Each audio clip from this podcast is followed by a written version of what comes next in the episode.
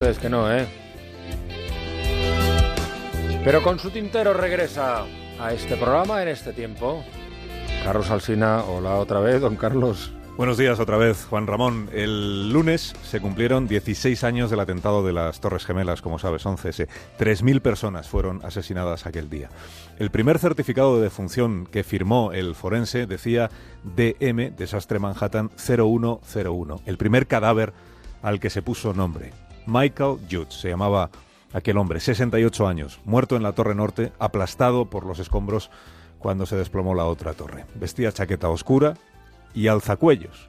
Y los bomberos sabían perfectamente, quienes habían recuperado sus restos sabían perfectamente de quién se trataba. Era el capellán del cuerpo de bomberos de Nueva York. Un sacerdote católico, franciscano, alto, fuerte y alegre. Una cámara lo había grabado rezando en el vestíbulo, segundos antes de perder la vida, con un casco blanco y rezando.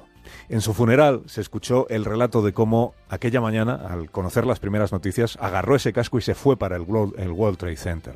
De cómo estuvo asistiendo allí a los heridos, de cómo un bombero le urgió a salir cuanto antes y de cómo él dijo que aún no había terminado de ayudar.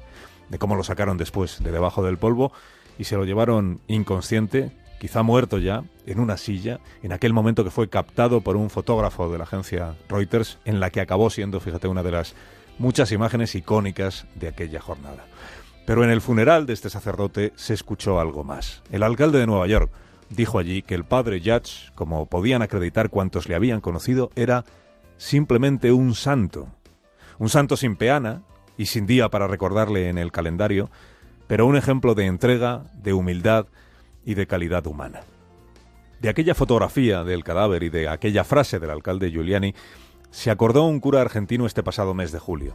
El Vaticano anunció en ese mes que modificaba los procedimientos para declarar a alguien santo. Ahora ya no hace falta haber sido mártir o haber acreditado virtudes heroicas. Ahora sirve también haber ofrecido la vida por los demás de manera voluntaria. Bueno, este cura argentino, al recordar la historia del, del padre Yach, pensó que era el candidato perfecto para esta nueva santidad.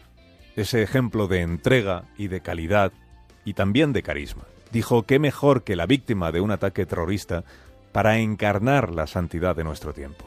Bueno, indagando en la historia anterior del 11S, en la historia de este sacerdote, se ha sabido que en su iglesia de San Francisco de Asís, el padre Michael constituyó en los años 80 un grupo de voluntarios que visitaban y ayudaban a los enfermos de SIDA que en aquel tiempo en que los médicos recelaban y en que la jerarquía de la Iglesia les daba la espalda, este cura franciscano administró los sacramentos a homosexuales moribundos, a los que acunaba en sus brazos y a cuyas familias ofrecía consuelo. Enfermos cuyos funerales, llegado el desenlace, oficiaba también él, sin ocultar ni censurar la condición de hombres gays de aquellos que habían muerto. Públicamente este sacerdote se opuso a la doctrina del Vaticano sobre la homosexualidad como desviación o como pecado, y públicamente discrepó de su superior, del cardenal O'Connor. Se averiguó algo más, que sus personas más allegadas estaban al tanto de su condición homosexual. Celebraba ser católico, decían, tanto como celebraba ser gay.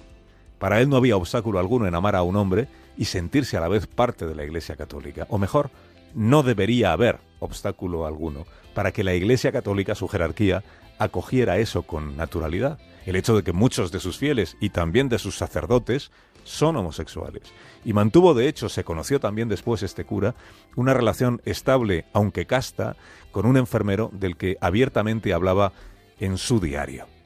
Claro, ahora que el otro cura, el argentino Escalante, ha decidido presentar su candidatura, no sé si se dice así, pero su candidatura para posible santo, el hecho de que fuera gay se convierte, aunque nadie lo esté diciendo claramente, en un reparo pero a la vez en una prueba muy interesante de la pretendida voluntad del Papa Francisco por cambiar las cosas en la Iglesia. Aquello que dijo este Papa, ¿te acuerdas? ¿Quién soy yo para juzgar? Una frase amable, pero que no ha tenido hasta ahora consecuencia alguna en la posición doctrinal de la jerarquía respecto de la homosexualidad. Como dice la revista Slate, donde he leído esta historia, he ahí una prueba fascinante e interesante. ¿Se animará este Papa a promover la canonización del cura franciscano, capellán de los bomberos del 11S, modelo de entrega al prójimo, admirado por todos y homosexual? ¿O pesará en su ánimo este último como si fuera una mancha que empaña al posible santo? Los procesos de canonización son largos.